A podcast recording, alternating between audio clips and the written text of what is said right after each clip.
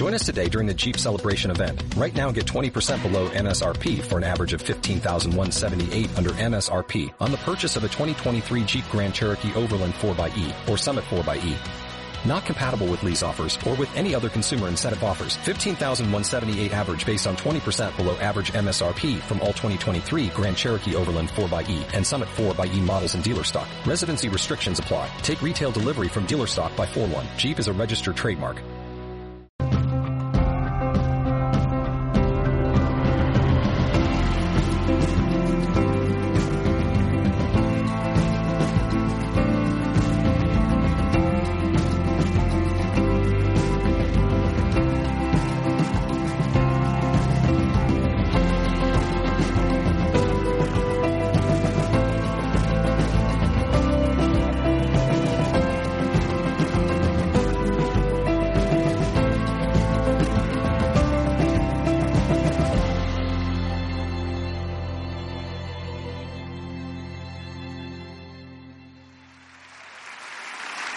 Yo creo que sobran las palabras, porque conocéis de sobra a Susan, ¿no? Lo implicada que está, sí, y además lo implicada que está también para ayudar a los más necesitados, que eso es importante, y hace falta mucha gente que trabaje en ese sentido. Así que con un fuerte aplauso os dejo con Susan. Recuerdo mi última vez que estuve aquí hace dos años, sentada encima de una gran, larga mesa recién operada con tres tornillos en la cadera, las muletas colocadas al lado, recién salida de, del quirófano a venir a dar una charla. Desde entonces ha llovido mucho, ha habido muchos cambios. Y me imagino que vosotros también habréis hecho todo vuestro caminito para llegar hasta aquí. Conexión con el alma es el título que he elegido para, para hablar hoy.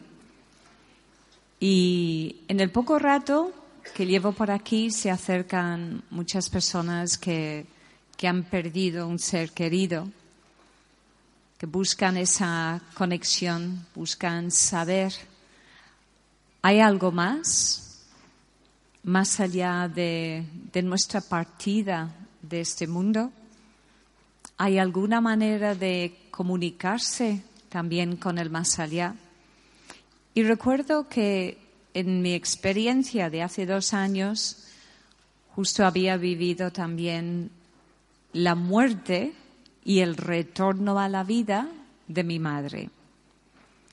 Esos ocho minutos de muerte que vivimos las dos, las dos intensamente, estando ella en Irlanda y yo en España.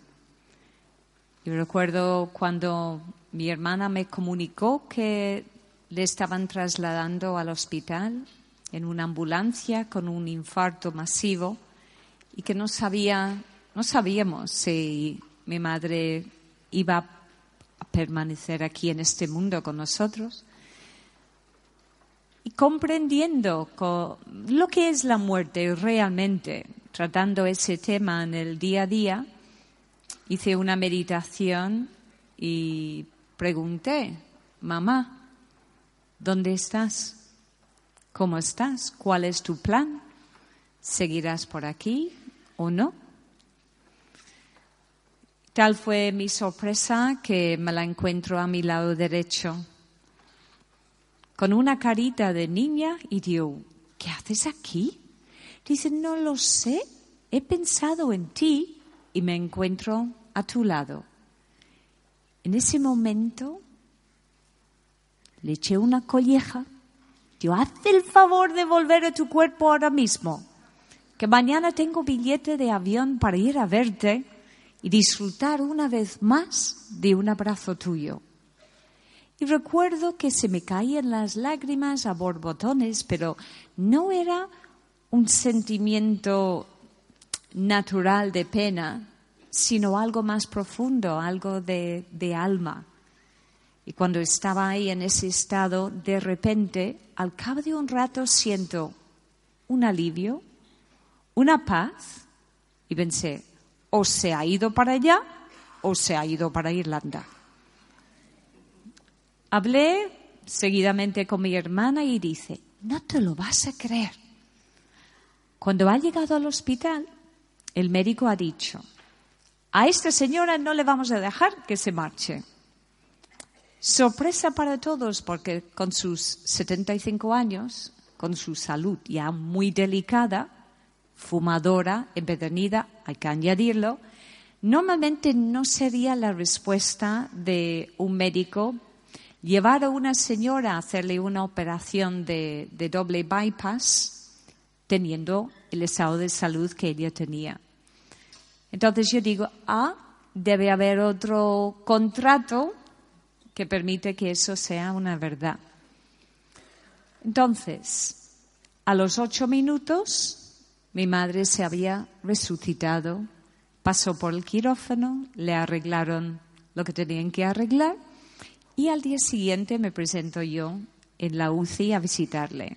Groggy estaba en su estado posoperatorio, le hago mi toquecen y luego ya me mira Dice, ¿qué pasa aquí en este hotel que no da nada de comer? A las cuatro horas estaba como una rosa protestando, mandando, ¿no? Y va entrando la familia. Entonces yo pensaba, si se ha ido para allá y ha venido de vuelta, a saber lo que habrá traído de regalo.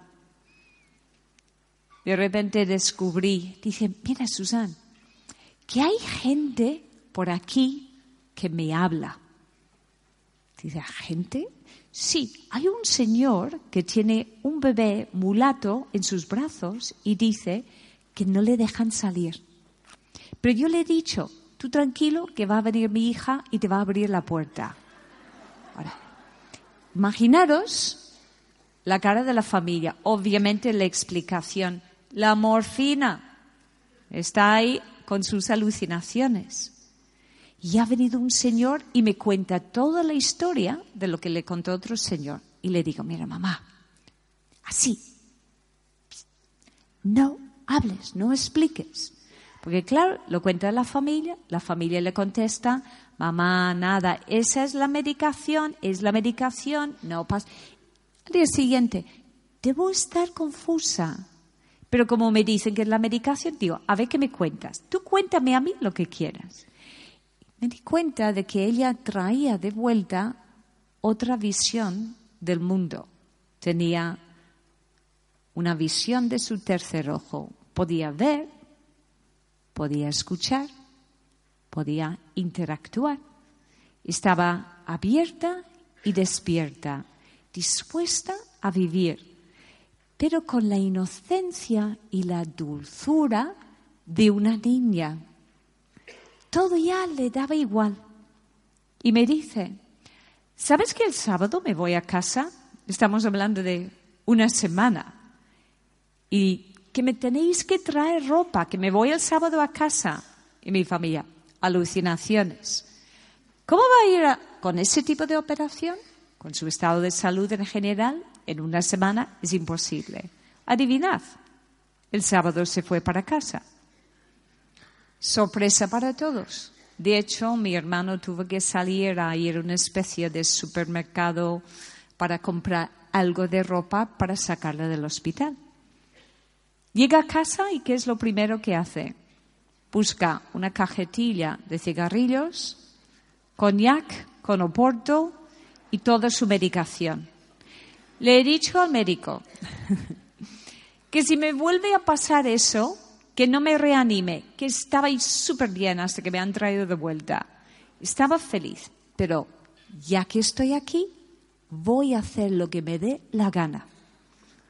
Porque de repente se dio cuenta de que había vivido la vida que los demás habían esperado de ella, pero que no había vivido su vida fue para ella un impacto de descubrir que ella era libre, más allá de la etiqueta de esposa, madre, ahora era una mujer viva, vivita y coleando. Desde entonces no hay quien la pare. Ahora mismo está de vacaciones en Fuerteventura. De hecho, le hemos regalado vacaciones de esquí. ¿Sabéis lo que es eso en mi país? Vacaciones de esquí. S-K-I. Para los que sepáis inglés es Spending the Kids' Inheritance. Es gastar la herencia de los hijos. Las siglas en inglés, ski, ¿no? Dice, me voy de esquí. ¿Y por qué no? Le invitamos a que sea así, que sea feliz. Por el tipo de vida y trabajo que hago, estoy constantemente en contacto con personas que, que están a punto de irse o están buscando y esperando una chispa de esperanza de vida. Me encuentro con, con, personas que están muy preparadas y están aceptando su enfermedad y todo el proceso y ya deseando dar el paso. Hace un mes escaso se fue mi editor, Antonio. Gran alma, gran persona, un cielo, un ángel en la tierra. Sabía más que nadie a lo que venía a hacer. Y hasta, hasta el último momento. Él sabía que venía a entender el ser humano, a comprender a aceptar que cada uno tiene su camino y quería tener esperanza en el ser humano, la capacidad de recapacitar y decir, otro mundo es posible, confiar en el ser humano, darle a todos los seres humanos otra oportunidad, aun cuando te fallan, aun cuando te traicionan, confiar en que cada uno tendrá una oportunidad más para descubrir cuál es el motivo real de estar aquí como ser humano. Cuando te acercas a una persona que sabe que se va, puedes recibir los regalos tan grandes, tan hermosos, porque son esas personas precisamente que, que están viviendo el presente con mayor intensidad, más que nadie en este mundo. Para esas personas, lo único que les importa es el amor. Es empaparse, sentir, vibrar en amor con sus seres queridos. Eso sí, que si no tiene nada ahí escondidito en la trastienda que le preocupe o algo, algún secreto de familia, como comentaba antes Miquel también, ayudarle a que se vaya en paz. Y a veces esa paz no termina de hacer que esa persona se vaya del todo a su destino, que cuando ya se muere y está en el otro lado, descubre cosas que no sabía, que pueden hacer que sientan un gran engaño o un enfado enorme. Pide que se vayan hacia su camino, hacia donde tenían que ir o que pensaban que fácilmente y plácidamente podrían encaminarse. Por eso, para poder irse en paz, hay que vivir en paz. Cada día. No es cuestión de pensar, bueno, igual me voy con 70 años o 80 años, mientras tanto voy a hacer una vida loca. Es volver a ser consciente de que si quieres una muerte en paz, tienes que aprender a vivir en paz. La muerte de un amigo hace, hacía unos meses, mi querido amigo Javi, Digamos que estaba más preparado que nadie, o eso pensamos. Y a la hora de su muerte, me comunica la familia y dice, Javi se fue. Digo, vale, pues venga, voy a meditar, voy a ponerme receptiva, a ver si necesita algo. Pero yo confiaba plenamente en que Eso no iba a ser necesario en el caso de Javi. Como un gesto de nuestra amistad, que era en muchas ocasiones solo por WhatsApp, por mis viajes y por los suyos, le mandó el último WhatsApp. Desde aquí al más allá. Bueno, Javi, que tenga buen viaje, ya nos veremos, que esto es un hasta luego, que te quiero mucho, y ya sabes, como siempre.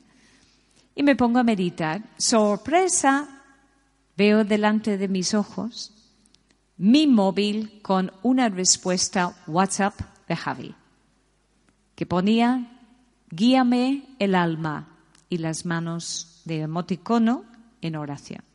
Guíame el alma. Y digo, ¿qué? Si tú ya sabes. Y de repente oigo su voz. Dile a mi médico que es un pipi Digo, oh, oh, me parece que Javi está enfadado por algo. Me levanto, voy al salón y aparece mi hija y le digo, mira, voy a mandar un mensaje a mis compañeros, vamos a meditar juntos, que tengo la sensación de que Javi está enfadado. Y acto seguido, delante de nuestros ojos, tenía una, una foto que hizo una alumna de Photoshop de Richard Gere conmigo. La foto salta de la pared y cae detrás de un radiador. Y las dos nos miramos y dijimos, Javi. Tuve que comunicarme también con su familia y decir, hay algo que le está quitando la paz. Me ha pedido que se transmite ese mensaje, pero obviamente no en ese tono. ¿Sabéis algo más sobre ese tema? Y me hablaron de sus últimos momentos y lo que vivió, que no se respetó lo que él había pedido para poderse ir en paz. Él había pedido un proceso de muerte digno y consciente, pero intervinieron de otra manera que él no quiso. Bueno, a los tres días Javi ya se fue y en paz. Pero tuvo esa pataleta. Y como explicaba antes Miquel, el carácter que tienes aquí y ahora, después sigues teniendo la misma. Sigues teniendo los mismos deseos, los mismos apegos, las mismas sensaciones, pero es el mismo carácter. Buscar tu manera para que tengas tu paz en el día a día. Dices, yo quiero vivir en paz, pero no me dejan. ¿Qué es lo que te puede subir esa vibración, subir la frecuencia? ¿Qué te ayuda a ser más tú? Y no como decía mi madre, no, yo era la persona que hacía, que decía, y no era yo en cada momento. ¿Cómo puedes ser más tú y disfrutar y vivir tu vida siendo tú? Como dijo, nos contó el otro día una amiga, Cristina, que trabaja en una residencia de ancianos, y ella, ahora, como tiene conciencia de la muerte, pues ella les habla les pregunta y a cada uno le invita a que explique y cuente su vida, sus experiencias y siempre termina diciendo, si pudieras volver atrás, ¿qué cambiarías? ¿Y qué dice la mayoría? Viviría más, sería más yo, comería más chocolate, trabajaría menos, estaría más con mis hijos, con mis seres queridos. Pero hubo un señor que dijo, si pudiera volver atrás sería yo. Viviría mi vida, haría mi vida, haría todo aquello que me apetecería a mí. No hay que irse a la tumba sin cantar tu canción, sin realizarte siendo tú cómo elevas tu alma, cómo elevas tus vibraciones, tu frecuencia, siendo tú. ¿Y quién eres tú ¿Qué haces? ¿Cómo se te distingue entre todos los demás? ¿Qué don, qué talento has traído? ¿Cómo te transformas cuando estás cantando tu canción? ¿Cómo se te brillan los ojos? ¿Cómo hipnotizas a todos cuando te escuchan, te observan y cuando te contemplan tú siendo tú? ¿Cuál es tu don? ¿Qué sabes hacer tú mejor que nadie? Yo lo pregunto a, los niños pequeños cuando se acercan, les hablo como si fuesen adultos o yo hablo con mi niña interior, me pongo a su nivel y digo, hola, ¿tú qué haces aquí? ¿Tú qué sabes hacer mejor que nadie en este mundo? Tu talento, ¿cuál es tu don? ¿Qué sabes hacer? Y ves que se le abren los ojos, rápidamente la madre o el padre dice, es buenísimo cantando. déjale hablar al niño. ¿No? Cuán rápidamente interferimos y hablamos por nuestros hijos. El otro día en la consulta me trajeron un, un niño divino, Pedro, que tiene parálisis cerebral, tiene 14 años y tiene muchísimas limitaciones en sus movimientos, en su habla, su comunicación. Es muy difícil. Y vienen los padres hablando por él. Y de repente les pido, por favor, dejadme hablar con Pedro. Y de la nada le hablo como una, un adolescente. ¡Eh, tío! ¿Tú qué has venido a hacer este mundo, eh? ¿No? Y de repente Pedro eleva la mirada y dice, ¿y este de dónde ha salido? ¿Por qué ese, esa reacción? Porque está acostumbrado a que le traten de niño pequeño. Digo, ¿qué tal? ¿Cómo van las hormonas, eh?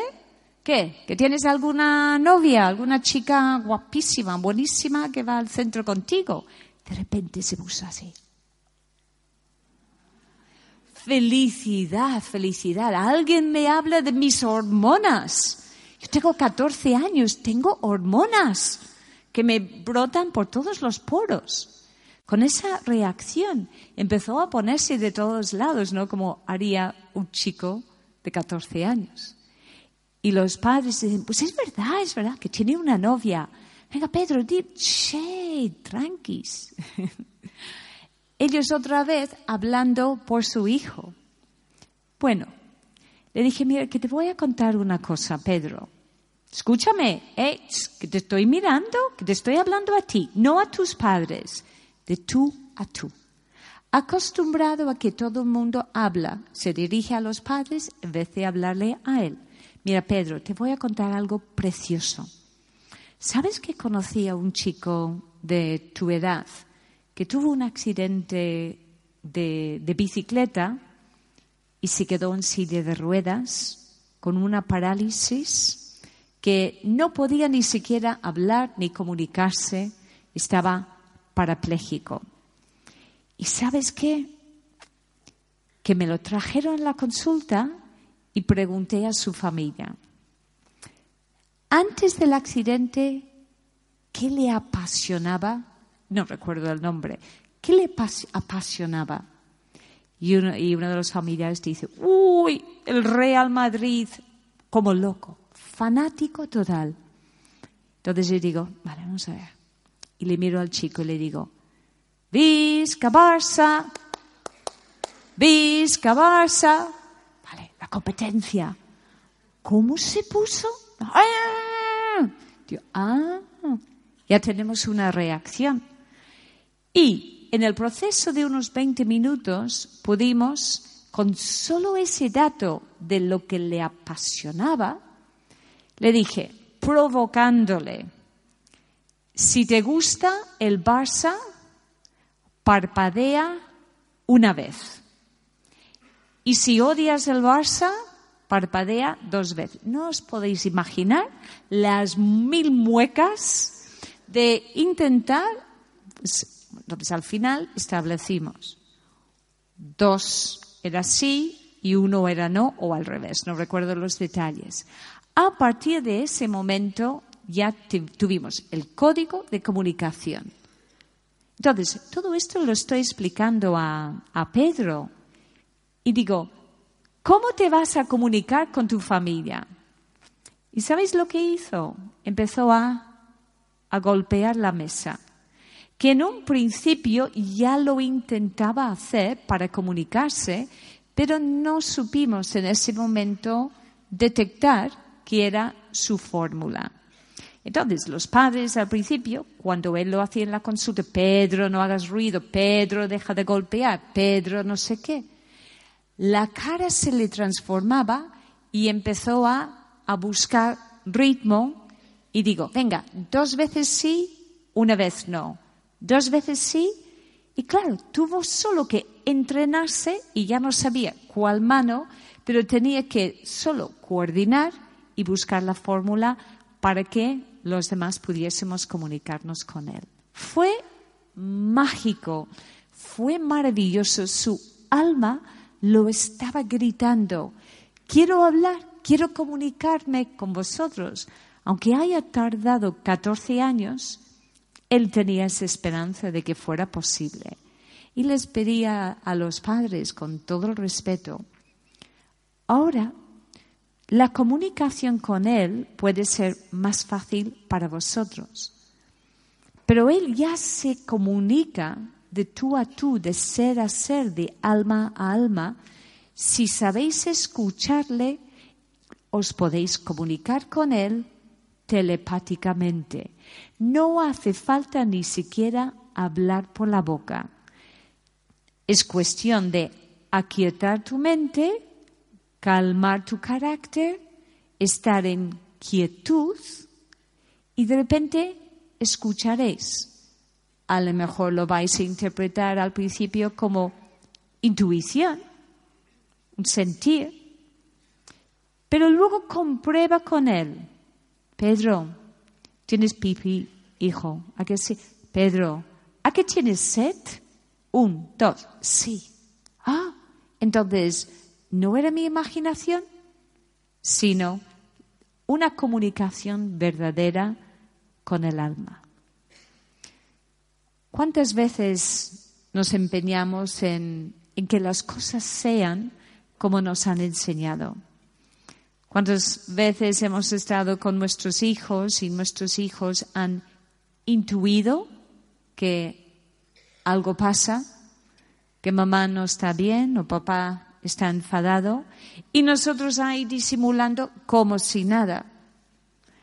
¿Cuántas veces tu mascota se ha arrimado sobre tus pies, sobre tus piernas y no se ha apartado de tu lado en todo un día? Justo ese día que estabas de bajón. ¿Por qué hemos perdido esa facilidad de comunicarnos con el alma? Porque estamos distraídos, ya no sabemos escuchar o estamos empezando a recordar que somos más que este cuerpo físico, esta mente, esta rutina, esta lista de tareas de lo que hay que hacer, debo hacer, debo ser alguien en esta vida. ¿Cuántas veces estamos ahí buscando vidas pasadas? ¿Y qué pasa con esta? ¿Y cuándo vamos a empezar a, a vivir? Nunca sabes lo que tienes hasta que lo pierdes, sea salud, sea amor, sea un hijo. El otro día, o justo ayer, estaba conversando con, con un amigo una persona que ha entrado en mi círculo de amigos hace, hace muy poquito. Es una persona que está en un proceso de divorcio y su pareja está, está lejos, está en otro país y tiene dos hijos preciosos, divinos con, con su pareja, pero a raíz de la distancia, pues él tiene que desplazarse hasta Argentina para visitar a sus hijos. Seis años, siete años.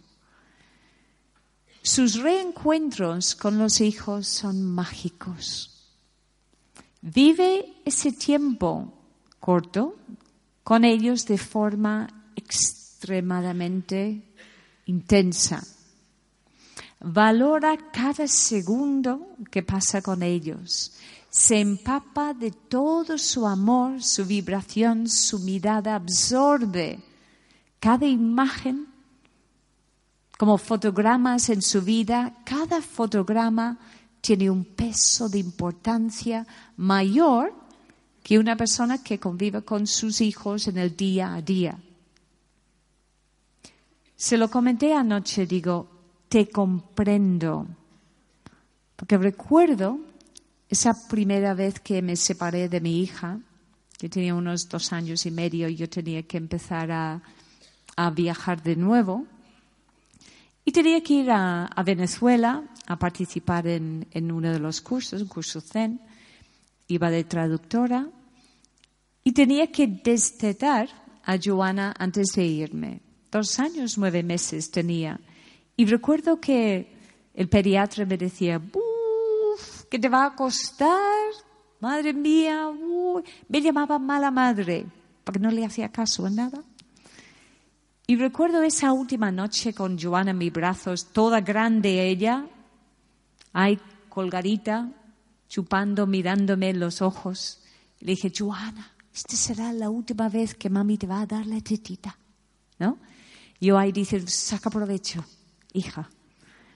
A la mañana siguiente todavía me daba un poco de pena. Digo, va, venga, ¿quieres una última vez? Y me dice, no, mamá, no.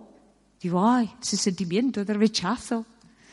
Y me voy para Venezuela y estoy tres semanas fuera, pensando en ella, ¿vale?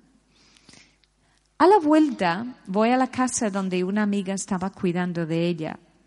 Me dejan a solas se esconden detrás de la puerta y veo la imagen de mi hija después de nuestras tres semanas separadas, sentada en el suelo con sus ricitos estilo bisbal, jugando con sus muñequitas, y en ese momento sentía, ah, ahí en el alma, no quise ni pronunciar palabra, quise absorber cada segundo cada destello de luz en sus rizos, cada ah, suspiro, cada miradita, cómo ella interactuaba con sus muñecas, hasta que en un momento dado ella se gira, la conexión, la mirada, el gozo, se levanta, se tira al cuello, me abrazo a ella, siento que mete su cabecita ahí detrás de mi oreja. Siento que me huele, siento el latido de su corazón contra el mío, siento cómo se me caen las lágrimas por las mejillas, siento esa fusión con su alma. Al cabo de un rato se separa un poquito, me vuelve a mirar con los ojos.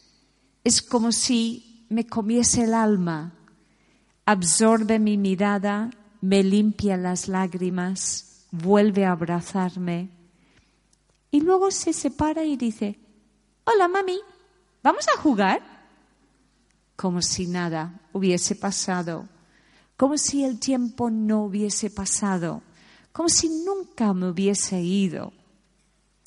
En ese momento, ese sentir me vino a la mente y lo expliqué a ese amigo. Tu situación para ti es dura ahora. Tú puedes decir que es agonizante vivir esa separación. Pero yo te pregunto, tus reencuentros con esas almas, ese momento divino de reconexión, cuando te ven en el aeropuerto a distancia y vienen corriendo hacia ti y se fusionan contigo en un abrazo en ese momento, ¿Cuántos padres pueden decir que eso lo viven en el día a día? ¿Cuántos padres pueden decir que sienten intensamente a sus hijos? ¿O es simplemente un modo de corre, corre, anda, anda, que ya toca comer, que tienes que ir a dormir, paga el móvil, que no sé qué, que nos vamos tal y cual, levántate, venga. Y que... ¿Cuántos padres se paran a vivir sus hijos o solo lo sienten cuando finalmente ya se van? Se me ha hecho grande, se va de casa. Y miran atrás y lamentan no haber absorbido todos esos momentos, esas miradas, esos abrazos, aparcando las prisas. De esa manera quizás él pudo entender que todo dentro de su perspectiva, todo está perfecto. De alguna manera tenía un precontrato con los hijos de vivir el amor incondicional de esa forma a distancia, para vivir el amor intensamente como un regalo y no como una desgracia. El pobre de mí, no tengo acceso tanto como quisiera con mis hijos. Todo está absolutamente perfecto. Regalo de experiencia para tu crecimiento. ¿Qué vas a hacer? ¿Renegar? ¿O vas a aceptarlo y valorar todavía más esos reencuentros? Tus hijos siempre serán tus hijos, prestados aquí en la tierra como regalo para tu evolución. Vengan como vengan, con el disfraz, con el carácter, con el cuerpo, con lo que sea, son tus hijos de un pacto para evolucionar juntos. Nos empeñamos en nuestra vida a enseñar a nuestros hijos a ser como nosotros.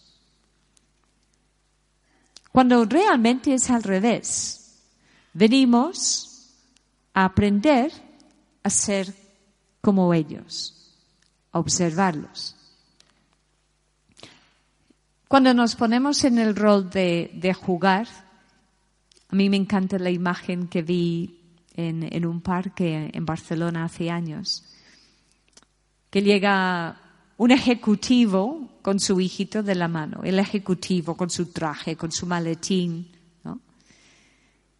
Y recuerdo de ver como el ejecutivo, todo muy importante, deja su maletín se tumba en la hierba, se quita, se quita la chaqueta, se quita los zapatos, se quita los calcetines y se revuelca en la hierba con su hijo. Como diciendo, me da igual quién me puede estar viendo, esto es vida. Tenemos que ir viviendo a la vez el desapego, aceptamos que ellos también se van. El sistema ahora hace que nos vayamos alejando de esa conexión con ellos. ¿Cuántas distracciones tenemos en cada momento? ¿Veis a, los padres por ahí en el parque con el niño en el columpio? ¿No? El padre contestando WhatsApps. Mientras tanto el niño un poco más y da la vuelta del columpio. Estamos ahí. Los hijos. Hace poquito en un restaurante veo a los padres con los WhatsApps y los hijos con los tablets. En una mesa nadie hablaba. Yo, cariño, ¿me pasas la sal? Hoy toca hacer el amor. No toca. O sea, ¿cómo, ¿cómo es la vida desde la distracción y la tecnología? ¿Cómo cambia el carácter? Un momento, ya voy. Ya voy, que ya voy. Sí.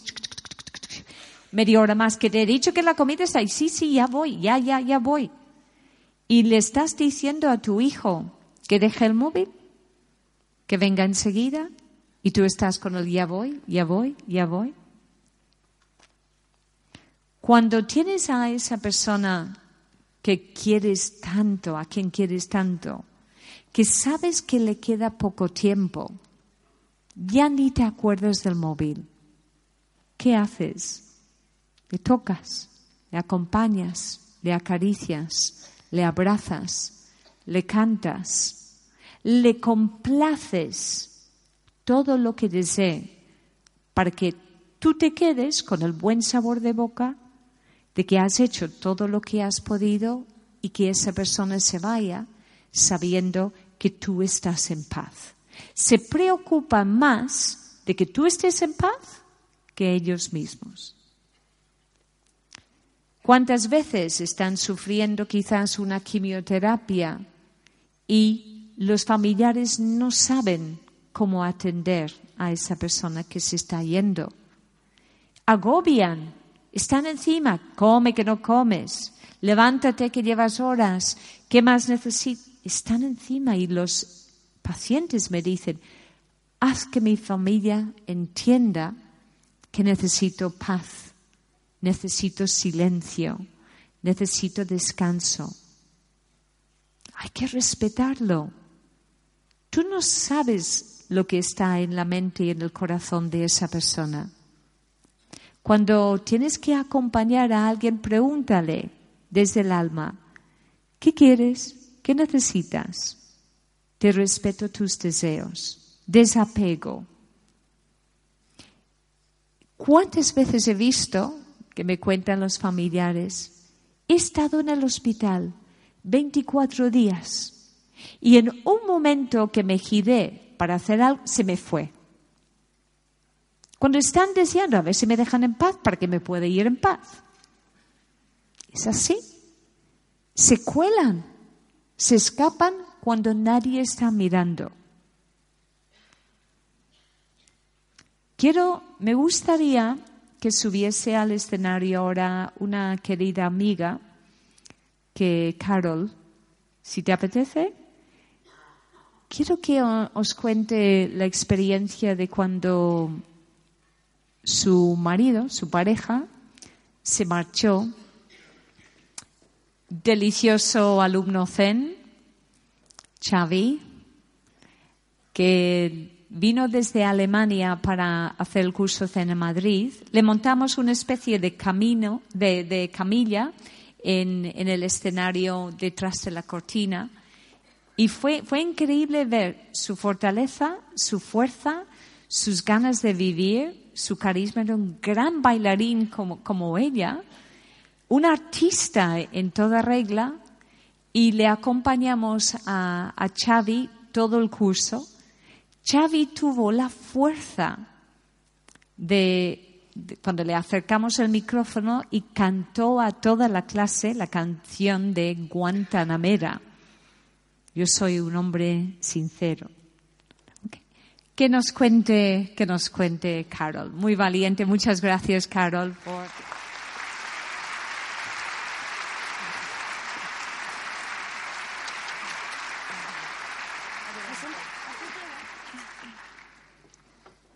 Hola, buenas tardes. Como ha dicho Susan, mi nombre es Carolina.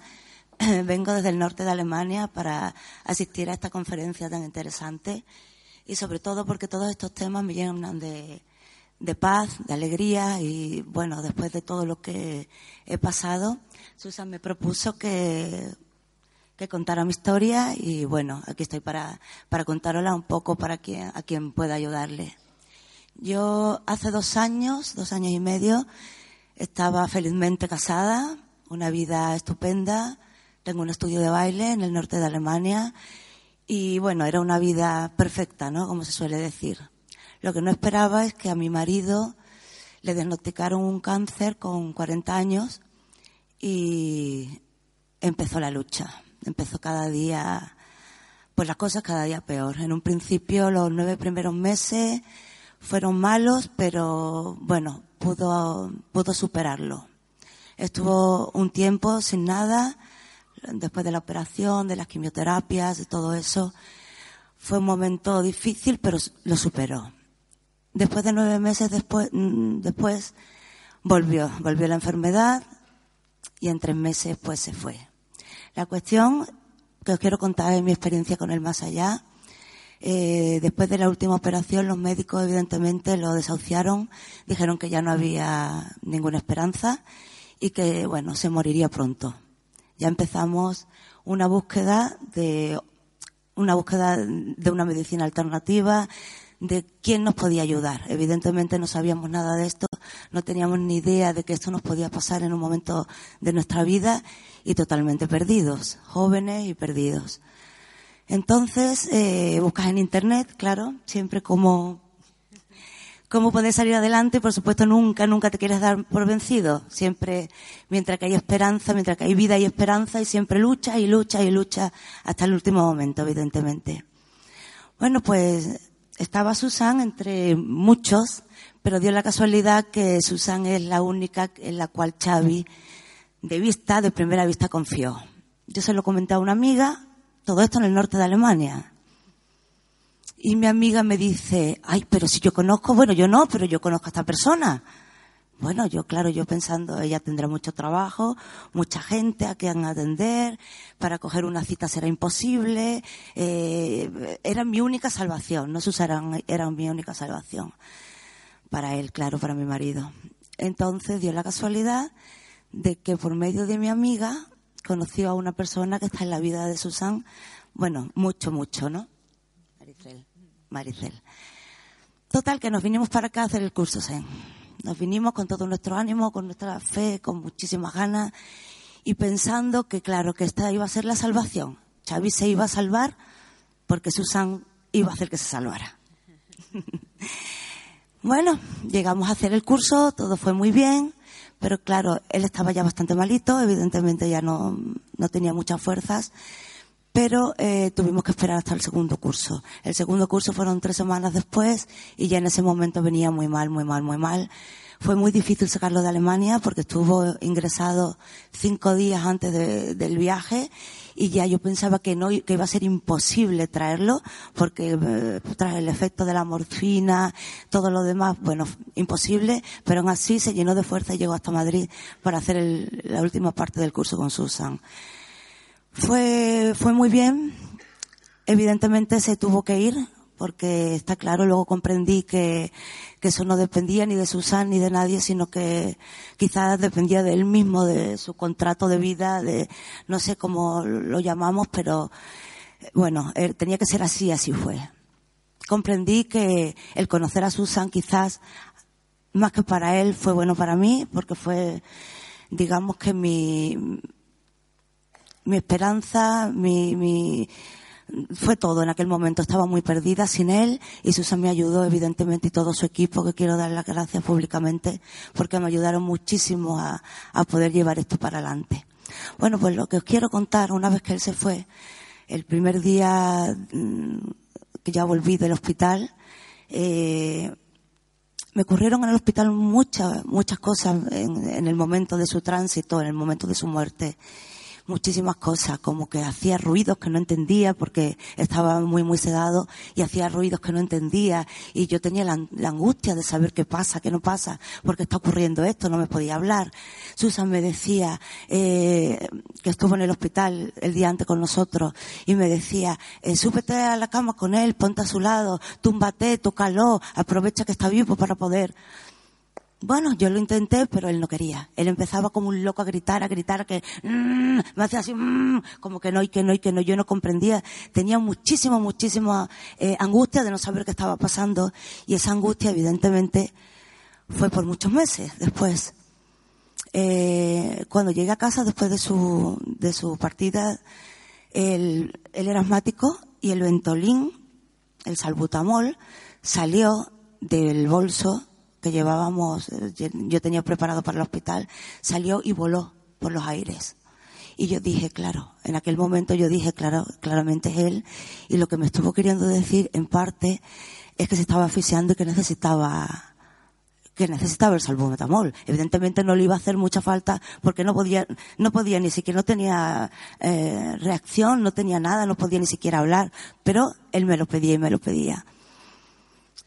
Tres meses después conseguí hablar con una persona por casualidad de la vida, simplemente casualidades de la vida. Esto es una persona que es telefonista, que no tiene nada que ver con este mundo porque, porque no trabaja en él, no, nada de nada, pero da la casualidad que por, por medio de un amigo la conocí y tiene este don, como Miquel y como eh, Marilyn, de poder hablar con las personas que están allí en el otro lado.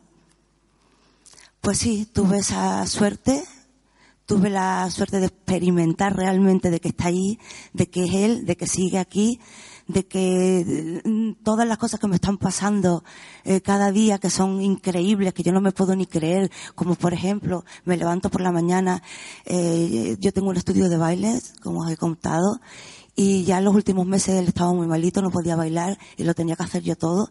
Pero él bajaba, me dejaba todo preparado, el equipo conectado, la radio, o sea, la música encendida, la puerta abierta. ¿Cómo es posible que un mes después de morir, cuando yo bajaba, me encontraba con la misma situación y allí no había más nadie, solo yo? Eso me volvía a pasar un día y me volvía a pasar otro día. Y yo decía, sí, vale, es él, pero, pero no estaba seguro.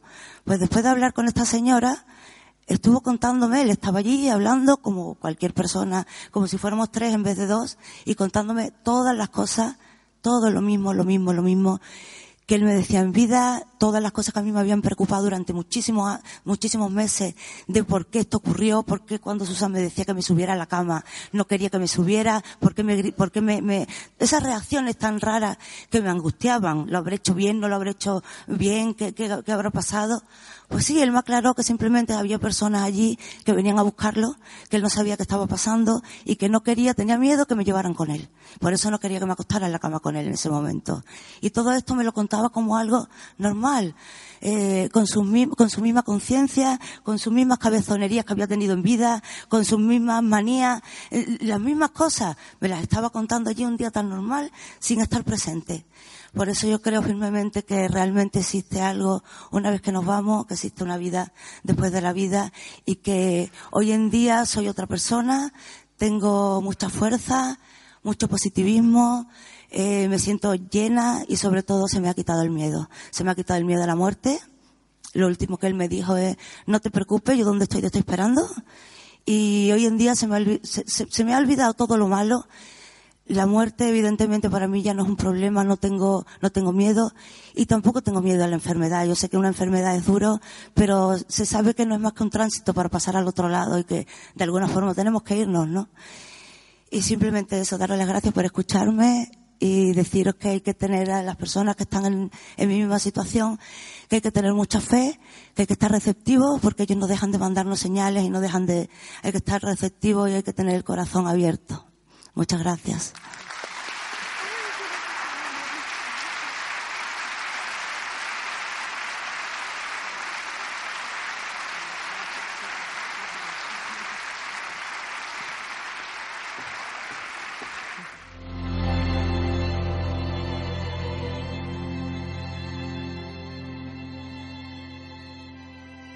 You've worked hard for what you have your money, your assets, your 401k, and home. Isn't it all worth protecting? Nearly one in four consumers have been a victim of identity theft.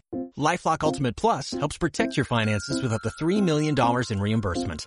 LifeLock alerts you to identity threats you might miss. And if your identity is stolen, your dedicated US-based restoration specialist will work to fix it. Let LifeLock help protect what you've worked so hard for. Save 25% off your first year on LifeLock Ultimate Plus at LifeLock.com slash aware. Terms apply.